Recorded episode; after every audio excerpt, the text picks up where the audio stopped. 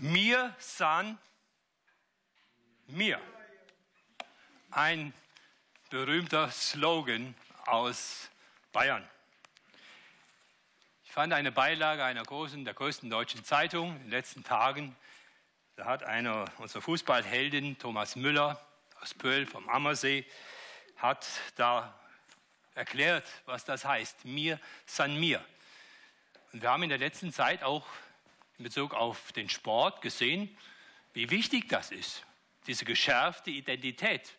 Wenn alles verläuft, passiert nicht viel. Aber dann ist einer gekommen, der hat gesagt, hallo, mir san mir. Und hat mal wieder zur Ordnung gerufen und auf einmal passierten erstaunliche Dinge. Und der Thomas Müller sagte dazu Folgendes. Er wurde, der Bub aus Pähl vom Ammersee, er wurde gefragt, was das ist, dass er neben seinem Talent nach dem längst legendären Bayern-Motto Mir san mir, dass er das sein, seinen Erfolg zu verdanken hat. Er hat das Bayern-Gen, ja, sein Gen sogar, ein, tief in den, in, den Mensch, in den Erbanlagen ist das offensichtlich. Aber was ist das eigentlich, mir san mir? Zu Hochdeutsch, wir sind wir. Ist das typisch urbayerisch, münchnerisch? Eine Lebenseinstellung, kann man das lernen, wurde er gefragt. Und dann hat er es ein bisschen erklärt, hat dann gesagt, mir san mir, sagt Müller, das bedeutet großes Selbstbewusstsein zu haben, den absoluten Glauben an Erfolg, alles dafür zu tun und unbedingt gewinnen zu wollen, es auch noch nach Rückschlägen oder in ungünstigen Spielsituationen immer weiter zu versuchen. So drehen wir oftmals noch Spiele nach Rückständen. Es gibt kein Rechts oder Links, sondern nur Siege. Mir san mir steht für eine extreme Siegermentalität, einen guten Schuss Selbstvertrauen, aber ohne Arroganz. Mir san mir. Es geht um die geistliche Identität. Mit der Mir san mir äh, Mentalität von Bayern München kann man Erfolge erringen. Es geht um Geistliches.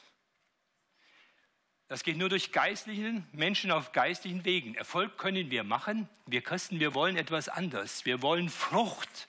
Frucht, das ist das Leben gleicher Art, nämlich geistlichen, geistlichen Lebens. Und das können geistliche Menschen. Und die können das und die sollen das und die, haben, die können eine Position einnehmen als Geistliche, das entdecken und fest darin stehen. Und das hat auch große Verheißung, darin zu verharren, darin zu stehen, das zu kennen und das dann als eine Mannschaft auszuwirken. Das steht in der Bibel, wir sollen wie eine Mannschaft zusammenwirken, geistlich gesehen, und kämpfen für den Glauben des Evangeliums, Philippa 1. Und dass das gelingt, hat an dem menschlichen hat ein Trainer, der hat die richtigen Schrauben gefunden und hat etliches verändert. Wir hoffen auch hier in unserer Gemeinde, dass wir die richtigen Schrauben finden, dass sich die geistliche Intensität, dass sich da etwas tut, dass wir dabei sind. Und ich möchte gerne, und wir möchten gerne, dass du dabei bist. Wir als Gemeinde, wir, wer ist Gemeinde? Nun, ich denke, gemeint ist die Summe der Glieder, der Mitglieder, nicht irgendwer, alle, die dazugehören, auch hier. Wir, du bist Gemeinde. Und jetzt geht es darum, was tut sich bei uns? Wir wollten ganz klar die Identität nochmal vor Augen führen. Wir haben drei Dinge genannt. Wir sind da, um den lebendigen Gott zu erkennen, den dreieinigen Gott, den Vater, den Sohn, Jesus Christus und den Heiligen Geist seine Bevollmächtigung, seine Führung, seine Kraft zu erkennen. Das Zweite, wir wollen einander diese Liebe, die von Gott kommt, schenken, damit leben. Liebe heißt Nähe, Liebe heißt Austausch und darin wachsen und da soll sich was rühren in unserem Leben. Entschuldigung, es ist noch ein bisschen hier mit der Technik, aber es wird schon kommen. Da wollen wir weiterkommen. Und heute, jetzt das dritte, das ist eigentlich der fünfte, die fünfte Botschaft, geht es um Christus bezeugen. Das ganze Geschehen ist ja wie ein See, wenn der nur Zufluss hat, der keinen Abfluss hat. Dann wird das ein toter Tümpel. wenn, der, wenn ein See gut durchflossen ist, dann ist das ein lebendiger Durchfluss, dann ist es eine lebendige Sache. Und das ist das, was wir auch möchten. Und dass sich da etwas tut und dass sich da etwas rührt in unserem Leben, auch in deinem und in meinem Leben. Deswegen sind wir angetreten, bin ich heute angetreten hier und wollen wir darüber nachdenken, über das Christus bezeugen. Und wir haben auch ein Handout, das auch vorliegt. Könnt ihr jetzt auch ein bisschen äh, entlang gehen, in dem, was ich äh, so sagen will. Ich kämpfe noch hier mit dem Ding, aber es wird schon besser. Äh, Christus Christus bezeugen, ich soll es abnehmen, sagt der Techniker. Okay. Ihr seid weiter auf Sendung, das ist gut, ja. Es geht also darum, wir sind mehr. Wir sind Zeugen, persönliche Zeugen von Jesus, dass sich da etwas rührt und etwas tut in der Tiefe, in dem Weiterkommen. Ich habe zu Anfang, sage ich euch das auch nochmal schon mal sehr schön und klar, du kannst ein richtig guter, ein lebendiger, ein vollmächtiger Zeuge von Jesus sein und werden. Und deswegen sind wir heute Abend hier auch zusammengekommen und denken über dieses Thema nach und wollen da in die Gänge kommen. Und wir wollen das so tun, dass sich da wirklich was rührt und bewegt. Und ich hoffe, es bewegt sich und es rührt sich etwas, denn wir sind eine Bewegung. Wir sind eine Bewegung. Die ersten Christen damals, die wurden Leute des neuen Weges genannt. Leute auf dem Weg. Sie waren eine Bewegung. Und wir sind auch wirklich dabei. Und wir sind eigentlich solch eine Bewegung. Und es ist, bist du in Bewegung? Sind wir in Bewegung? Tut sich etwas in diesen Dingen, die wir jetzt hier auch haben und die wir jetzt wieder hören? Wir wollen justieren, wir wollen nachdenken.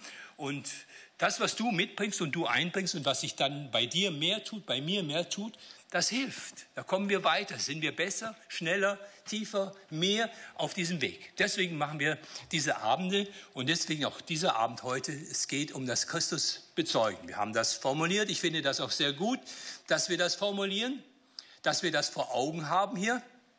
Wir wollen Christus bezeugen. Wir wollen in, in unserem Umfeld ein liebevolles Miteinander haben und Zeugnis geben. Wir wollen einander unterstützen, mutiger unseren Glauben mit Worten und durch praktische Nächstenliebe zu bekennen. Das haben wir gesagt. Und das ist, eine, ist in einer Mischung soll das geschehen. Es gibt eine gesunde Mischung im Christsein. Und es ist wichtig, dass wir die Dinge, die wir jetzt auch schon gehört haben, dass wir das gleichzeitig, gleichzeitig miteinander praktizieren. Nämlich den lebendigen Gott, den dreieinigen Gott erkennen, in wesenhaft erfassen, in der Tiefe, in wirklich etwas spüren, nicht nur theoretisch, sondern äh, merken, er wirkt in unserem Leben. Er hat seine Lektion und er bringt uns damit weiter. Und auch der, in der Liebe, ich setze mich mehr ein, ich erfahre das besser in dem Austausch, ich wachse und ich gebe etwas weiter in dieser einzigartigen Liebe, die Gott uns schenkt und die er uns, zu der er uns befähigt, einander zu helfen, zu ermutigen und, und weiterzukommen. Das ist eine Gleichzeitigkeit. Ein gesundes Christsein in einer gesunden Balance. Darum geht es, dass das Miteinander praktiziert wird. Diese drei Dinge, die wir nennen, und heute geht es ja um dieses auch Weitergeben, um dieses Weiterströmen, dass es in einen Fluss hineinkommt und dass es in eine, eine gute Mischung kommt und wir merken, wir, wir sind einfach gesund in unserem Christsein. Geistlich gesund und wir kommen weiter. Wir haben gesagt, wir wollen das. Also ich möchte auch schon noch mal sehr deutlich darauf hinweisen hier auf Absichtserklärungen, auf gute Vorsätze gibt es noch keine Verheißung, da gibt es noch keinen Blumentopf dafür. Es geht um die Umsetzung.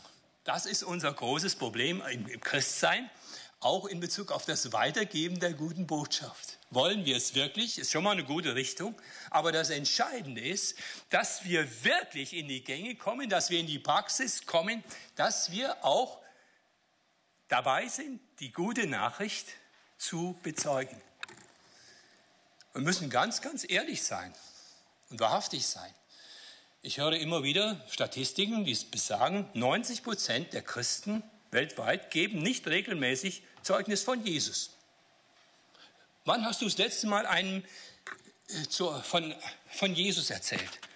Hast du Identität gezeigt? Hast du gesagt, mir sei mir, ich bin ein Nachfolger von Jesus? Wer in deiner Umgebung weiß, dass du ein Nachfolger von Jesus bist? Wann hast du das letzte Mal einem anderen von Jesus erzählt?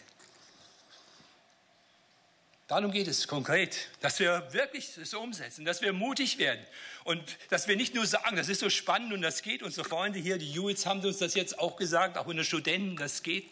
Ich habe auch viel Studentenarbeit gemacht, Schülerarbeit gemacht. Das geht wunderbar bis auf den heutigen Tag. Kann man da von Jesus erzählen in seiner Umgebung? Und es tut sich auch gewaltig vieles. Manche Leute sagen, die Zeit der Evangelisation ist vorbei und so weiter. Das ist ein großer Unsinn. Das ist dann vorbei, wenn wir bei Gott, bei Jesus sind, wenn er wiederkommt. So lange werden wir handeln und so lange werden wir wirken und das Evangelium unter die Leute bringen, diese einzigartige Rettungsnachricht. Und wir arbeiten auf seine Verheißungen hin. Und deswegen geht das auch. Wirklich, es ist möglich. Und es ist entscheidend, dass wir es tun.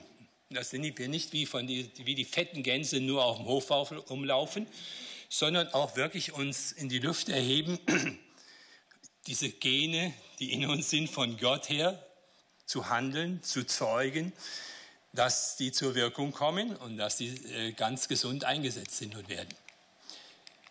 Ja, wir sind, das erste, mein erster Hauptpunkt ist das übersehene Grundmerkmal der Gemeinde. Ich hoffe, ihr erinnert euch noch. Wir haben gesagt, in Apostelgeschichte 2, Vers 42 stehen vier Grundmerkmale der Gemeinde. Die ersten Christen blieben beständig in der Apostellehre, in der Gemeinschaft, im Brotbrechen und im Gebet. Ich sage hier heute, es gibt mindestens noch ein fünftes, sehr entscheidendes Merkmal der ersten Christen, in dem sie beständig blieben. Übrigens, das Wort, sie blieben beständig, heißt, sie verharrten. Das Wortbild des griechischen Wortes ist, das ist so, es ist ein Baum, der im Gegenwind steht und der ganz stark aushält und steht, feststeht im Gegenwind.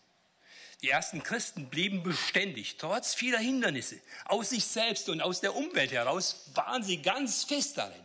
Sie lebten diese, diese, diese, gesunde, diese gesunde Belehrung Sie lebten darin, sie unterstützten sich, sie ermutigten sich, sie waren sehr eifrig, das zu kennen und damit zu leben. Sie waren sehr eifrig darin, Gemeinschaft in herzlicher Liebe zu praktizieren. Sie waren sehr eifrig in Gebetsgemeinschaften. Die Gebetsstunden waren sehr gut besucht und sie erlebten viele wunderbare Gebetserhörungen. Und sie kamen zum Abendmahl. Wir haben auch heute noch Abendmahl. Ja, Jesus selbst lädt uns ein, heute noch mal zu seinem Tisch äh, zum Abendmahl. Es ist auch schon, schon alles da, der Tisch ist schon gedeckt als eine, eine ungeheuerliche Geschichte. Wir trinken aus einem Becher. Boah, ich nehme an, ihr habt jeder für euch zu Hause eine eigene Tasse.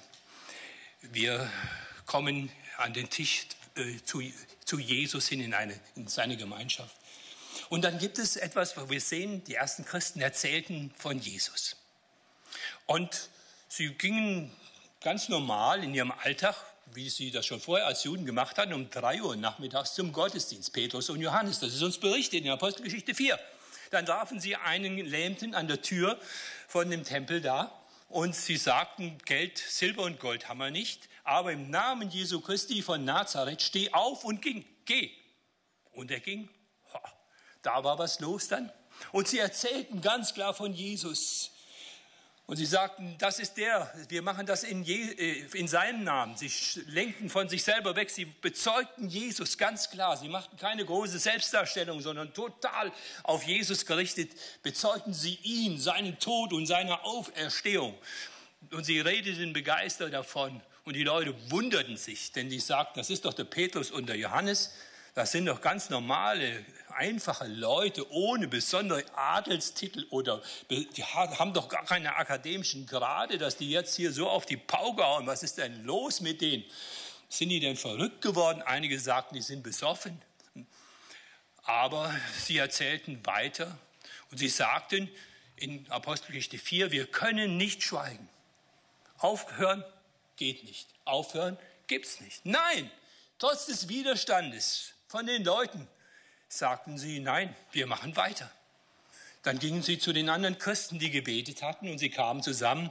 Und diese Leute, die sagten nicht, oh Petrus, du hast den Mund mal ein bisschen jetzt zu voll genommen, müssen, müssen wir vorsichtiger sein, was da noch alles passiert, wir kommen ja in den Knast hier. Nein, Sie beteten und sie schauten auf Gott. Und es steht da, als sie gebetet hatten, bewegte sich die Stätte, wo sie waren. Und sie erzählten alle mit innerer Freiheit, mit Freimütigkeit.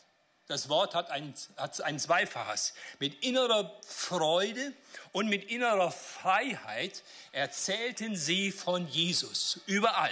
Die ganz normalen Leute, die ganz normalen Christen. Und deswegen war das eine Bewegung und deswegen bereitete sich das Evangelium, diese kleine Bewegung, über die damals bekannte Welt aus. Und das Evangelium hatte einen unwahrscheinlichen Lauf durch diese ganz normalen, einfachen Leute, diese ganz normalen Christen, einfach die Leute, die ein Erlebnis hatten mit Jesus, die ihn erfahren hatten, die sagten, wir sind Nachfolger von Jesus. Und sie trauten Jesus etwas zu in den Problemen ihrer Zeit, mit den Menschen ihrer Zeit. Und wir sehen, das ist ein, ich sage ganz klar, ein Merkmal der ersten Christen, die sagten, wir können nicht schweigen und ihm, sie waren beständig und sie blieben beständig. Und sie wollten auf keinen Fall, dass diese Bewegung, diese fünfte Geschichte sich irgendwie legte. Sie wussten, das ist sehr wichtig und wir wollen in Bewegung bleiben. Nun müssen wir natürlich fragen, was ist es, wenn, die Leute, wenn, wenn Leute jetzt sagen, wir können gut schweigen.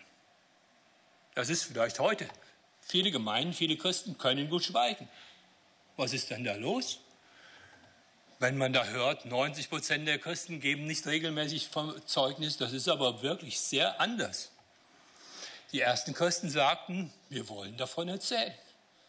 Die Freude an Jesus, die Freude an den, an, sein, an den Gebetserhörungen, an, an, einfach an seiner Person, an seiner fließenden Liebe, an seinen Wirkungen, die war stark da. Und sie wagten immer weiteres, weiteres und immer mehr. Und sie erlebten das Wirken und Führen Gottes.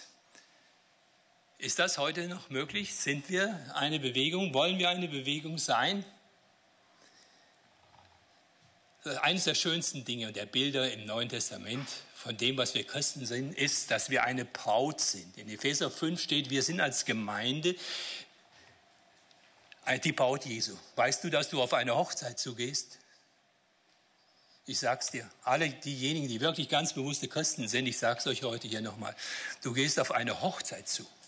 Es steht in der Bibel, dass Jesus eine Braut hat und dass diese Braut, die Gott der Vater für ihn ausgesucht hat, seine Gemeinde ist.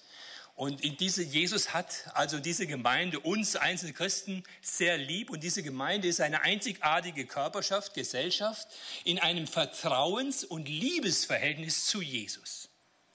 Und Jesus ist dabei, an dieser Braut zu wirken.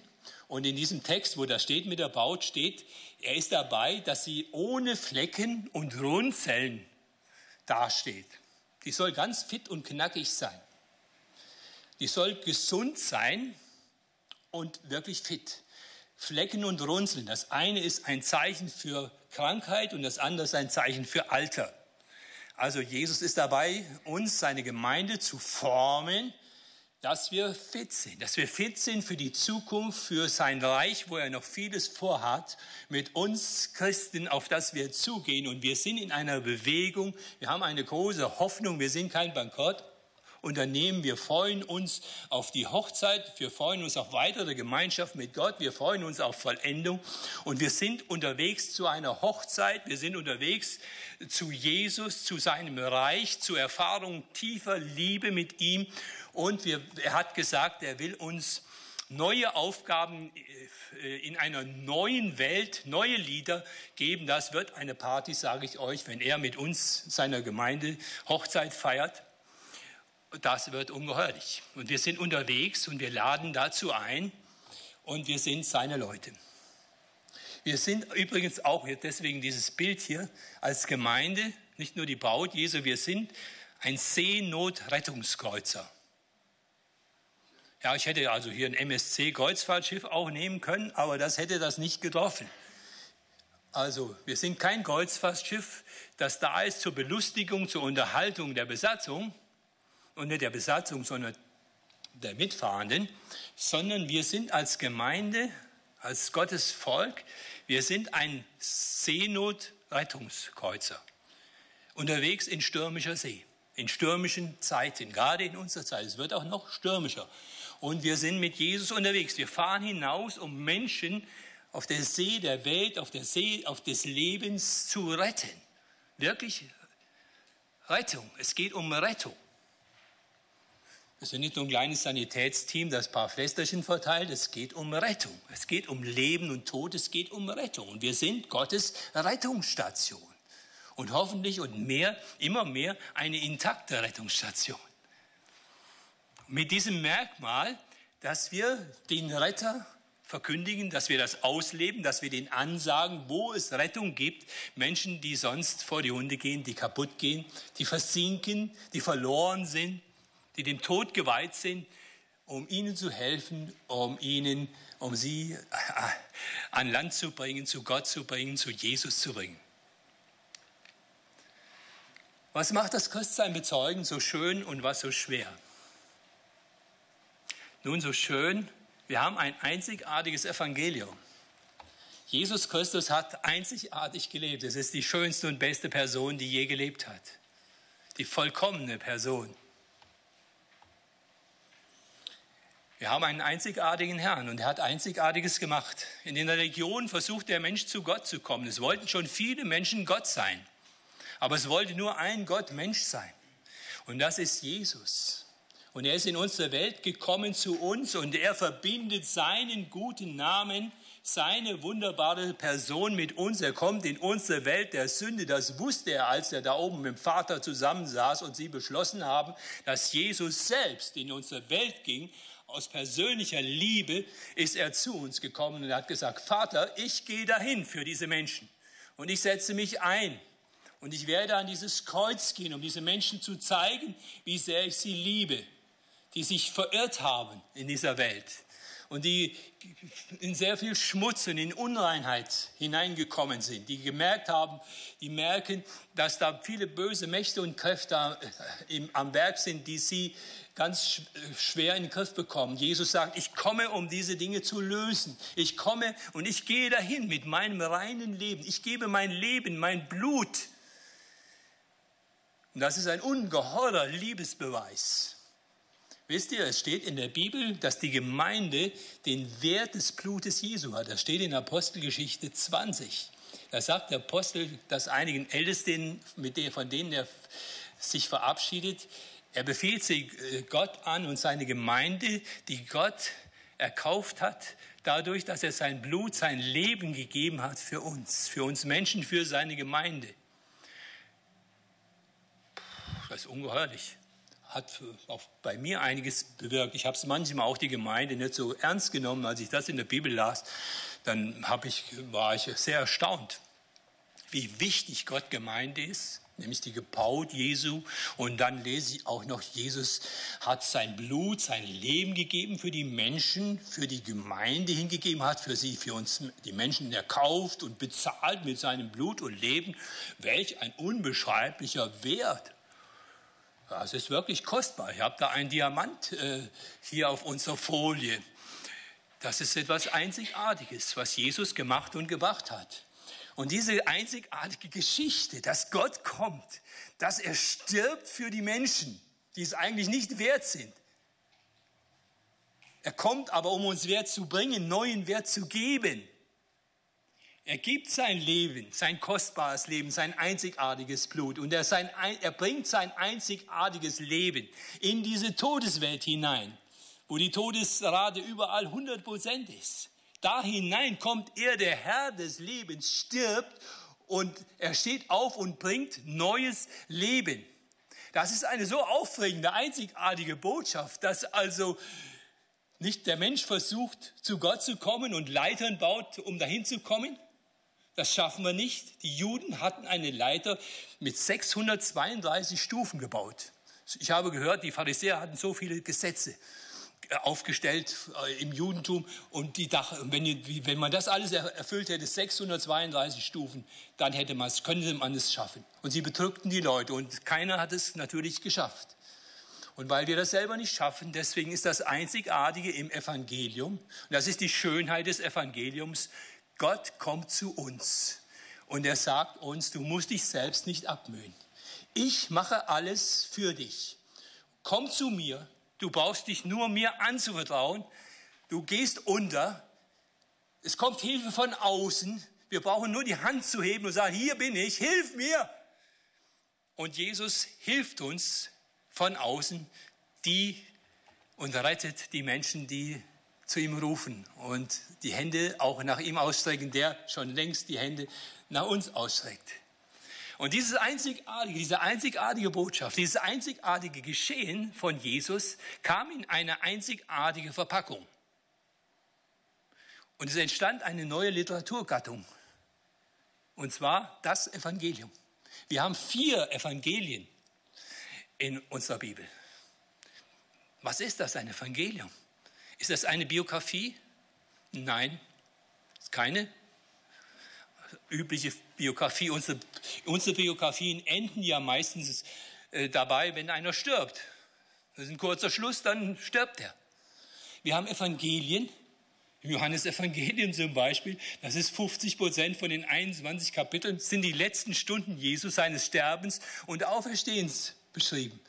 Und bei Jesus ist da nicht Schluss. Er starb, Schluss. Nein, es geht dann weiter. In den Evangelien sind 21 Berichte, wo Jesus bei mindestens elf verschiedenen Gelegenheiten als, er, als der Auferstandene wieder erscheint. Einzelnen und ganzen Gruppen, bis zu 500. Und diese einzigartige Botschaft ist beschrieben in dem Evangelium. Wir haben das Evangelium. Die gute Nachricht von Jesus, die befreiende Botschaft. Das ist ein ungeheurer Schatz, das Evangelium. Hast du das schon gemerkt? Hier, absoluter Bestseller aller Zeiten. Nichts ist so weit übersetzt und so viel verbreitet wie diese kleine Geschichte hier. Was weiß ich, 600 Worte. Wortschatz eines kleinen Kindes von Johannes beschrieben, einem Augen- und Ohrenzeichen. Ein Augen- und Ohrenzeugen.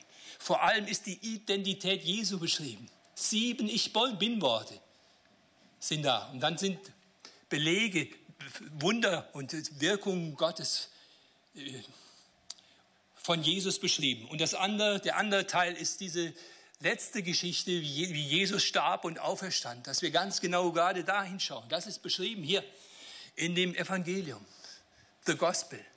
Das ist das, was wir weitergeben können. Das ist das, was wir weitergeben. Kennst du das? Schätzest du das? Dass du Jesus hast, das ist etwas Sagenhaftes. Denk nie gering darüber, dass du an Jesus glauben darfst. Und denke auch ganz, ganz hoch darüber, dass wir das Evangelium haben. Schätzt du das wirklich? Gib es weiter. Letztes Jahr bei unseren Einsätzen mit den Menschen habe ich auch nochmal innerlich gebetet. Und ich habe vor allem für unser Team Evangelien in verschiedenen Sprachen besorgt. Und ich habe gemerkt, Gott segnet uns auch in einer besonderen Weise. Wir haben etwa das Doppelte insgesamt in verschiedenen Sprachen, Tausende von Evangelien weitergegeben im letzten Jahr in unseren Teameinsätzen über den Sommer. Auch zu Menschen, die noch nie das Evangelium gehört haben oder eins gesehen haben und noch nicht erklärt bekommen haben von lebendigen Christen. Obwohl im Koran dreimal drin steht, die Muslime sollen die Christen nach dem Injil, nach dem Evangelium fragen. Manche wissen das nicht, die sind ganz erstaunt, wenn ich das ihnen das erkläre. Hast du, sage ich, hast du schon mal gelesen? In deinem Buch steht dreimal, du sollst die, die, die Christen fragen nach dem Injil. Hier, ich, hier habe ich eins. Darf ich dir das mal überreichen? Lies mal das, tu mal das, was da steht. In, auch in deinem Koran. Nun, es sind noch andere Gründe natürlich, warum ich den, die, das Evangelium gebe und verteile. Und es sind auch, es entstehen erstaunliche Dinge in unserer Zeit und Gott wirkt ganz besonders. Ich will euch eine Geschichte kurz vorlesen. Ein Freund hat ein Buch darüber geschrieben, äh, den ich kürzlich besucht habe. Und er hat gesagt, ich habe auch eine Geschichte aus München darin. Das ist vielleicht bei eurem Team passiert. Der Engel im Bus heißt das. Was mache ich nur mit diesem Geschenk? Der 24-jährige Syrer Abdi hatte bei einer christlichen Veranstaltung in München eine Bibel in arabischer Sprache bekommen. Die wollte er auf gar keinen Fall behalten, ja schon gar nicht mit nach Hause in seine Flüchtlingsunterkunft nehmen. Das christliche Buch war dem gläubigen Muslim suspekt. Abdi saß im Stadtbus der Linie 52 Richtung Tierpark. ganz hinten in der letzten Reihe und wusste einfach nicht, was er mit dem eingepackten Buch anfangen sollte. Was würden seine Zimmerkollegen sagen, wenn sie ihn dabei erwischten? Einfach wegwerfen? Wollte er das heilige Buch aber auch nicht. So etwas tut man nicht, dachte er. Das würde Gott sicher nicht gefallen. Da hatte Abdi einen Gedankenblitz. Er ging im Bus nach vorne und deponierte die Bibel in der Tüte in der ersten Reihe unter einem Sitz. Irgendjemand würde sie schon finden und sich vielleicht sogar darüber freuen. Lächelnd über seinen Einfallsreichtum setzte Abdi sich wieder in der hintersten Reihe auf seinen Platz. Das Problem gelöst? Doch so einfach machte Jesus es ihm nicht. Er schickte ihm einen Engel. Zwei Stationen weiter stieg ein Mann ein und setzte sich in die erste Reihe auf den Platz mit der Bibel. Der Fremde nahm die Tüte an sich, Während der Bus wieder anfuhr, stand er unvermittelt auf und kam direkt auf Abdi in der letzten Reihe zu. Er drückte dem völlig überrumpelten Syrer die Tüte wieder in die Hand und sagte, das müssen Sie unbedingt lesen. Ihr Bus erreichte den nächsten Halt, der Fremde stieg aus und verschwand in der Menge. Wie vom Blitz getroffen, schaute Abdi auf die Tüte mit der Bibel, die er einfach nicht losbekam und sagte zu Gott in seinem Herzen, ich werde diese Bibel jetzt lesen.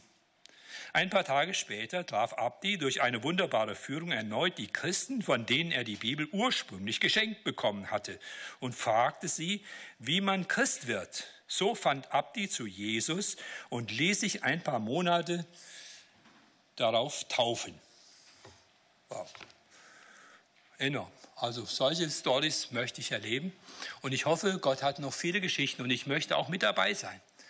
Bibeln einfach auch weitergeben, auch für die besonders Schüchternen. Gib doch, lass doch Jesus predigen. Bring doch, das gibt doch einfach das Evangelium, den Bestseller der Weltliteratur. Nimm, nimm dir einige mit. Ich habe ein paar hundert bestellt.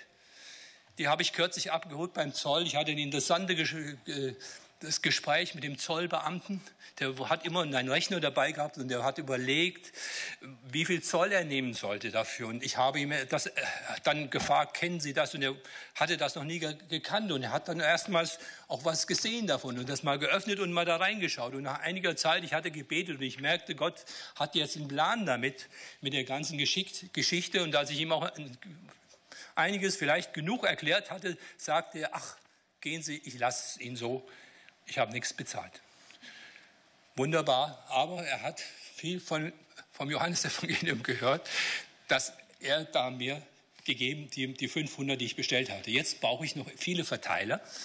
Ich habe einige unten, ich bestelle sofort wieder 500 oder 1000 nach. Helft mir, verteilt das Evangelium, auch in verschiedenen Sprachen. Gib es weiter, regelmäßig. Gib der Bestseller der Weltliteratur. Etwas ganz, ganz Schönes, etwas ganz, ganz Kostbares. Die, die mich kennen und uns kennen, die wissen, wir verteilen das Evangelium, wir geben das Evangelium weiter. Nicht immer nach Schema F, immer dem Stil und den Menschen angepasst in großer Liebe. Wir haben ein Evangelium Gottes, ein, das Evangelium Gottes. Jesus verkündigte das Evangelium Gottes. Er sagt, ändert euer Leben von Grund auf und naht euch Gott. Das ist das, was Jesus sagte. Aber es gibt das Evangelium in der Vielfalt. Wie, es ist ja ein großer Schatz, haben wir vorhin schon bei dem Edelstein gesehen. Ich sage, es gibt es auch in 3D. Meine 3Ds sind die drei Kulturen, nämlich die Schuld, die Scham und die Angstkultur. Ostern hatte ich die Aufgabe, unseren Flüchtlingen Ostern zu erklären. Und ich habe sehr gerungen und ich habe sehr gebetet, wie kann ich diesen Muslimen in ihrer Kultur, in ihrer Situation dieses einzigartige Evangelium Gottes bringen. Sie leben nämlich in einer Scham- und Ehrkultur. Und ich lebe in einer Schuldkultur. Ich denke sehr juristisch. Wir sehen uns immer in, in einem Court, in einer, in einer Gerichtsverhandlung und wir werden schuldig und wir suchen Rechtfertigung und wir suchen Freispruch. Und das ist das Evangelium. Jesus Christus zahlt für uns. Und Gott spricht uns frei in Jesus Christus. Aber nicht nur das. Das Evangelium hat auch eine Antwort für die Schamkultur, für die Menschen, die viel kollektiver denken, die sich unwürdig empfinden, die sich unrein empfinden. wie Adam und Eva, die sich, die sich schämten und ihre Blöße bedeckten und sie merkten, wir passen eigentlich nicht mehr zusammen. Wir sind irgendwie abgekommen. Wir sind nicht versöhnt mit Gott. Da ist ein Bucht dazwischen gekommen. Und Gott tat etwas Besonderes für die. Er brachte das erste Opfer und er gab ihnen eine Bedeckung. Ein Tier musste sterben, ein Opfer musste kommen. Ein Leben für Leben, damit sie wieder versöhnt würden und damit diese Unreinigkeit, die Blöße bedeckt würde und damit sie wieder zur Erde kommen, nämlich mit dem lebendigen Gott, dem Schöpfer, als seine Leute und seine Kinder. Das ist ein ungeheuerlicher Wert und eine Ehre, um das wieder zu erleben. Evangelium für die Scham- und Ehrkultur. Und dann gibt es die, die Angstkultur, die afrikanische Angstkultur. Es gibt Menschen, viele Menschen, die rechnen sehr mit der Geist, Geisterwelt, mit den Wirklichkeiten. Die haben sehr viele Talisman und die versuchen, diese Geisterwelt irgendwie zu beeinflussen und freundlich zu stimmen. Natürlich gibt es auch bei uns noch etliche, die, die vertrauen im Aberglauben auf Horoskope, und es gibt Okkultismus und Spiritismus, wo es um Mächte und Kräfte geht, innerweltliche und außerweltliche Kräfte und Mächte, wo man auf Gestirne schaut und längst weiß, dass es alles nicht mehr stimmt. Die ursprüngliche Theorie, vor einigen Jahren hatten die eine Krise, dann, als die hörten, das stimmt eigentlich alles mit den Planeten nicht, es gibt noch viel mehr und das ist also anders, als das ursprünglich zusammengestellt wurde. Dann haben sie gedacht, das müssten wir eigentlich sagen, es ist alles Firlefanz, wir müssten jetzt aufhören damit. Aber sie haben sich entschieden, weiterzumachen. Und die Leute machen weiter und die lesen weiter die, die, die Horoskope. Und das, die größte Katastrophe für eine Zeitung ist, dass die eines, an einem Tag mal das Horoskop vergessen. Ich habe schon gehört, dass die also fürchterlich in Schwierigkeiten kamen. Das Telefon stand nicht mehr still. Was war passiert? Die Zeitung hatte das Horoskop vergessen. Das Evangelium ist die Antwort, eine fantastische Antwort auf die Menschen, die, in Schuld, die schuldig sind. Wir sind auch schuldig. Wir schulden Gott etwas. Wir kommen in Schulden. Wir sind schuldig geworden. Unseren eigenen Maßstäben gegenüber. Wir sind aneinander schuldig geworden. Wir sind an der Umwelt schuldig geworden. Und wir sind vor allem Gott gegenüber schuldig geworden. Zu viel, zu kurz gekommen. Wir haben großen Mangel Gott gegenüber, an Schuld und an Ehre Gott gegenüber. Wir sind sehr gleichgültig Gott gegenüber, der uns so wunderbar gibt und, mit so viel Ehre und Wert umgibt und umgeben will.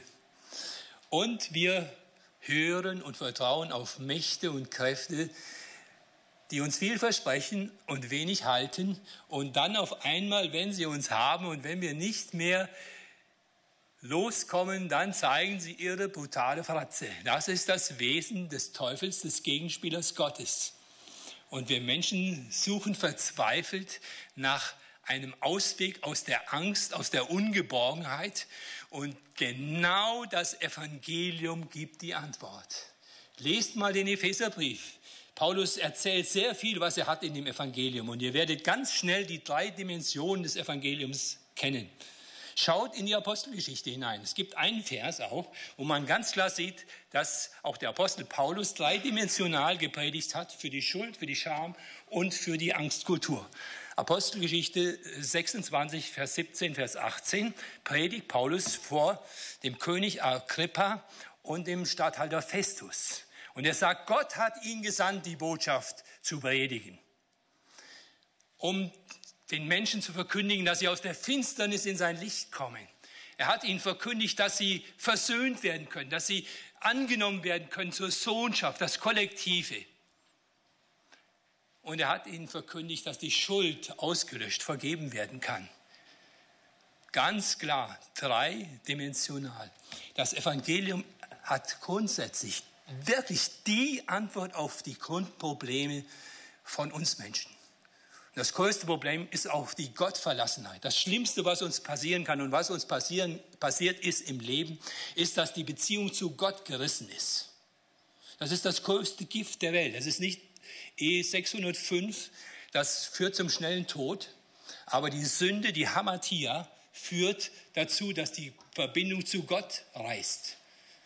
Und das ist das Schlimmste, was uns dann passieren kann. Die Innenweltverschmutzung, die Trennung von Gott, das Leben ohne Gott das ist unmöglich, das ist schwierig, das führt uns ins Verderben. Und gegen Gott und gegen Gottes Heiligkeit und Gerechtigkeit zu leben und zu arbeiten, ist unmöglich. Und es ist auch sehr schlecht, ohne Gott zu leben. Die Sünde hat immer den, den, den Tod in sich. Der Teufel kann nicht das halten, was er verspricht. Es sind Mächte und Kräfte, viele Mächte und Kräfte, die wirken in unserer Welt. Und wir suchen Ausweg, wir suchen Hilfe. Wir fühlen uns schmutzig, wir fühlen uns bedrängt, wir fühlen uns aufs Kreuz gelegt durch die Sünde. Wenn wir ganz, ganz ehrlich sind. Und wir haben ein Evangelium, ein mehrdimensionales Evangelium. Was immer du für Probleme hast mit dir selbst, mit deinem Leben, mit deiner Sexualität, mit deinen Beziehungen, mit deinem Glauben in Bezug auf Gott und die Götzen. Es gibt eine Antwort in dem Evangelium, in der guten Nachricht der Botschaft von Jesus. Das ist so tief, das hat eine Kraft, eine Macht.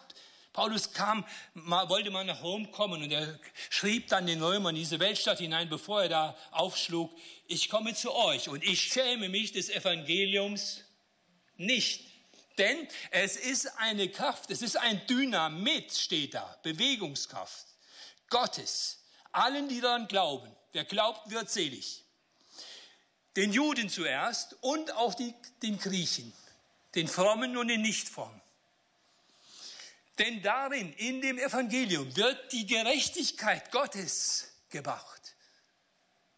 Wir denken jetzt, schuldmäßig wahrscheinlich, die meisten von uns, Gerechtigkeit, das ist viel, wir sind schwer in die Miese geraten. Gott vergibt die Schuld, er schenkt uns die Gerechtigkeit, er rechnet uns die Gerechtigkeit von Jesus auf unser Schuldkonto. Ja, das stimmt. Die Juden steht ja viel über die Gerechtigkeit im Alten Testament. Die Juden denken an Beziehung. Die Gerechtigkeit Gottes erfahren heißt für einen Juden mit Gott im Reinen sein.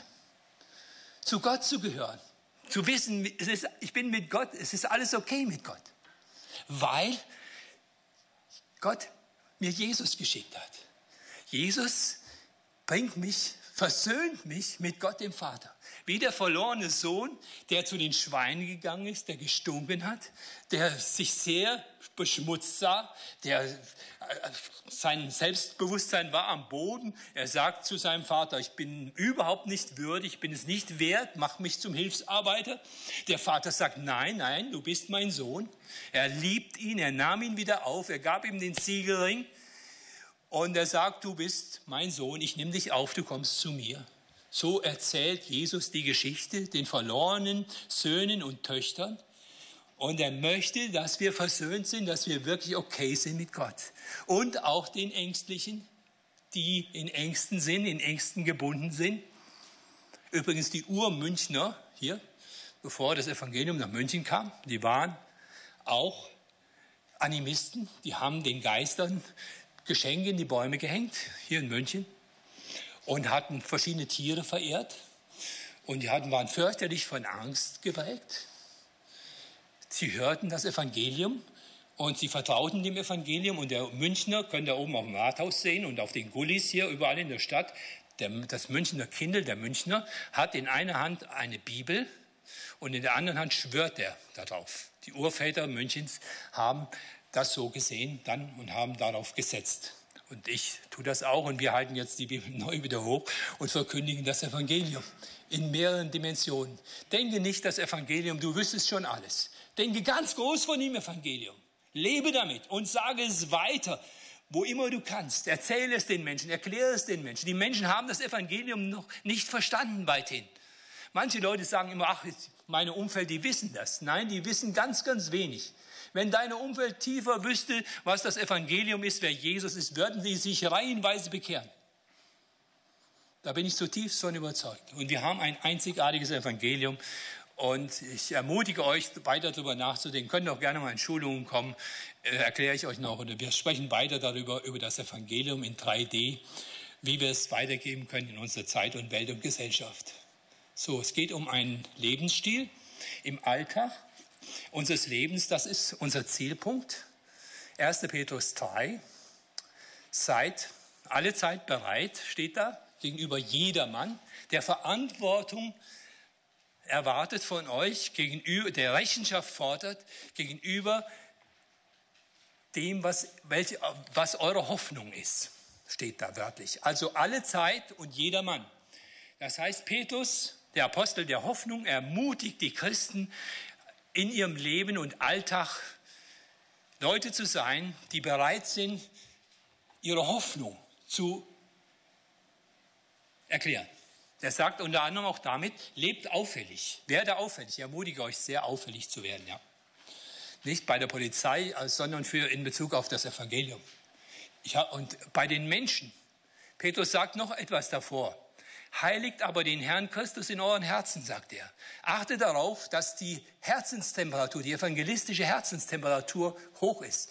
In dem Vers hier ist vorher gesagt, passt auf euer Herz auf. Heiligt den Herrn Christus in euren Herzen. Das ist ein bisschen unverständlich. Was heißt das denn? Jesus heilig halten. Einzigartig, wirklich Nummer eins sein lassen. Hier in München spricht man ja viel von der schönsten Nebensache, vom schönsten, Fu das ist, ist der Fußball. Für viele ist das Götzendienst und die Hauptsache. Ich predige aber und wir haben die schönste und beste und größte Hauptsache. Und die schönste und beste Hauptsache ist Jesus Nummer eins in unserem Herzen und Leben und das Evangelium. Und die Menschen um uns herum, in unserem Umfeld, die können und sollen das Evangelium mitbekommen. Und ich ermutige euch, outet euch. Sag, ich bin ein leidenschaftlicher Nachfolger von Jesus. Kommt mit den Menschen ins Gespräch. Lebt so, dass sie euch fragen. Und wenn sie nicht fragen, dann frag du. Dann zettel du etwas an. Ja? Ich habe so Karten. Ich, ich gebe euch da einige mit. Könnt ihr zu Hause auch gerne aufhängen, gut sichtbar, wo ihr immer wieder hinschaltet. Am besten beim Fernseher mitten vorne drauf vor das Bild. Äh, ich empfehle euch das, schaut euch das an, nehmt euch das mit. Ich nehme ein paar praktische Schritte hier auch, was ihr äh, da machen könnt. Gerade ganz kurz jetzt noch die praktischen Schritte aus 1. Petrus. Das erste, das äh, Liebe, lebe deine Identität. Ich bin ein persönlicher Zeuge und ein Botschafter der Versöhnung. So kleingeschrieben, ich sage es euch, ja? Das erste ist, lebe als ein persönlicher Zeuge. Du bist ein persönlicher Zeuge von Jesus. Denk mal intensiv darüber nach. Du bist ein persönlicher Zeuge. Du bezeugst Jesus. Darum geht es, dass du klar dich zu Jesus bekennst. Erzähle von Jesus. Nenne diesen Namen, diese Person Jesus. Verbinde das mit deinem Leben und erzähle das klar. Das ist das, was unser Text sagt. Zweitens, nimm den Auftrag für dich an, rechne damit, dass der Herr Jesus Christus dich als Zeuge gebraucht. Du brauchst nämlich keine besondere Begabung und Beauftragung. Ein Zeuge ist einfach ein, einer, der mit seinem Leben, mit der Ganzheit seines Lebens auf Jesus hinweist. Märtyrer heißt Zeuge, ein Lebenszeuge. Nicht nur ein Blutzeuge, sondern das Wort ist viel umfassender, ein Lebenszeuge. Du bist ein Lebenszeuge von Jesus, für Jesus. Jeder, der Jesus erfahren hat und jeder normale Christ hat Jesus erfahren, der kann auch das nicht mehr und nicht weniger weiter sagen. Dann das dritte ist, bekenne dich klar zu ihm als sein Nachfolger in deinem Umfeld und weiter darüber hinaus. Mit wie vielen Menschen wirst du in dieser neuen Woche sprechen? Bete darum. Jesus kann dich führen. Ich bin mit meiner Frau jetzt äh, um die Häuser gezogen hier in München. Es war eine lange Nacht der Musik, war viele schöne Möglichkeiten. Wir sind zum, haben gestartet am Odeonsplatz im Hofgarten und wir setzen uns an einen Tisch. Es sind so viele Biergärten, die jetzt im Sommer, ist das sagenhaft. Man kommt wunderbar mit den Leuten ins Gespräch und bin immer wieder erstaunt, wenn ich hingehe und wenn wir unterwegs sind, wie natürlich man über Jesus ins Gespräch kommt. Und wir können Jesus ins Gespräch äh, bringen. Und wir kamen mit drei Studentinnen aus Aserbaidschan äh, ins Gespräch. Und wir hatten wunderbare Möglichkeiten zuzuhören und ein richtig gutes, herzliches Gespräch zu führen mit ihnen, Muslimas von Geburt an, aber im Volksislam. Und wir konnten wunderbar mit ihnen über das Evangelium sprechen. Bekenne dich in deinem Umfeld zu Jesus. Wie vielen Menschen wirst du sprechen in der nächsten Zeit? Für wie viele Menschen betest du namentlich, erwartest du, dass Gott dich gebraucht? Du möchtest doch, nehme ich an, noch ein paar Leute mitbringen, wenn du zu Jesus kommst, oder? Wäre doch super. Das nächste ist, suche die Praxis. Suche die Praxis. Es gibt sehr, sehr viele Leute, die wirklich wie die, Ente, wie die Enten sind, die nie fliegen, die aber dazu geboren sind zu fliegen. Und das ist die Bestimmung. Das Schönste, was die Enten erleben können, ist zu fliegen. Und das Schönste, was du erleben kannst, ist ein Bote für Jesus zu sein. Das ist doch sonst langweilig. Willst du dich nur immer um dich selber drehen, nur für dich selber leben? Ach, das ist doch so langweilig. Willst du aufregende Erlebnisse mit Jesus haben, wo du merkst, er führt dich, er pusht dich und du bringst andere mit äh, zu ihm in sein Reich, die werden für immer und ewig gerettet wie du? Boah. Suche die Praxis. Dann achte auf deinen Lebensstil, damit das deine Worte unterstreicht. In mancher Hinsicht können wir Hindernisse aus uns selbst äh, Gewisse Dinge können wir abbauen, ganz bewusst. Manchmal sagen die Leute auch uns gewisse Dinge. Und das ist gut, wenn wir auch ehrlich dann dazu stehen, auch zu Fehlern. Wir müssen nicht alles richtig machen und auch manches einfach verändern. Auch verändern lassen und Jesus uns verändert. Suche die Praxis, dann lass dich verändern, auch dein Lebensstil. Es geht nicht nur um Worte, es geht um unseren ganzen Lebensstil. Dann lass dich ausbilden. Wir haben in unserer Gemeinde einen Dienst, wo du ausgebildet werden kannst. Am kommenden Dienstag haben wir auch hier eine Hilfe, um 19.30 Uhr eine Veranstaltung, wo wir uns helfen, wo wir uns ermutigen, wo wir miteinander beten, auch beten werden und überlegen, wie können wir auch als Kollektiv, als Gemeinde hier eine Rettungsstation sein? Wie können wir miteinander Menschen gewinnen? Wie können wir einander zuarbeiten, so dass wirklich Leute zum lebendigen Glauben kommen? Wir haben wieder Christsein Entdeckenkurse. Ich habe sehr viele Dutzende von verschiedenen Arten von Glaubenskursen in dieser Gemeinde hier durchgeführt. Und wir sind etliche zum Glauben gekommen. Und etliche hatten noch nie christliche Weisheiten gemacht. Wir haben ungeheure Dinge erlebt. Wir hatten einen Chinesen mal dabei, einen Studenten, der hat mir Löcher in den Bauch gefragt. Wer ist Gott? Und so weiter. Also ich dachte gar nicht, also der wollte das aber unbedingt wissen. Ich habe das gar nicht fassen können, was der Sue alles gefragt hat. Und er hat, ich habe geantwortet und es war, hat lange gedauert, bis er mich mal eingeladen hatte und ich anfing, sein Freund zu werden. Dann wurde ein schwerer Tumor festgestellt und er ist mit 32 Jahren gestorben. Wir haben hier eine Beerdigung für ihn durchgeführt und seine Eltern sind eingeflogen von China. Er Funktionär, kommunistischer Funktionär. Ich kam zu Sue ins Krankenhaus nach Großharder und der Vater war in der Nacht eingeflogen. Wir hatten Gespräche, die Mutter äh, und der Zwillingsbruder waren dabei über einige Wochen. Und es war abenteuerlich. Äh, und dieser Sue ist im Glauben gestorben und wir haben ihn, ihn und die Familie auch hier unterstützt. Und das war ungeheuerlich er und auch einige andere, auch die auf unseren Freizeiten waren, die haben doch gesagt, das haben wir noch nie erlebt, wie ihr auch hier als Mitarbeiter miteinander umgeht. Das finden wir ungeheuerlich. Und sie sind, einige sind zum lebendigen Glauben gekommen. Und das ist also eine schöne Geschichte in unserer Zeit, Menschen wirklich behutsam Jesus näher zu bringen, so dass sie wirklich auch zu ihm kommen, dass sie weiterkommen. Und deswegen gibt es hier ja immer wieder Angebote, dass das passiert. Und das ist dieses Evangelium. Heute Abend kann man ja auch mit uns sprechen und mit uns beten. Und wir können, wir können zu Jesus kommen. Auch für die, die jetzt zuhören, die sagen, das ist ja ganz interessant. Man hört, ihr habt ja nicht nur eine Botschaft, ihr habt da hier Jobs. Ja, wir haben ganz viele Jobs. Wir haben noch viele leere Stühle hier. Und wir haben auch nicht nur Stühle, sondern wir haben, Jesus hat konkrete Aufgaben für uns. Und er will uns gebrauchen, dass wir seine Leute und seine Zeugen sind. Amen. Ihr könnt gerne im Internet das, was ich euch gesagt habe, nochmal anschauen. Auch auf meiner Homepage gibt es auch das Skript von diesem Gottesdienst und die PowerPoints.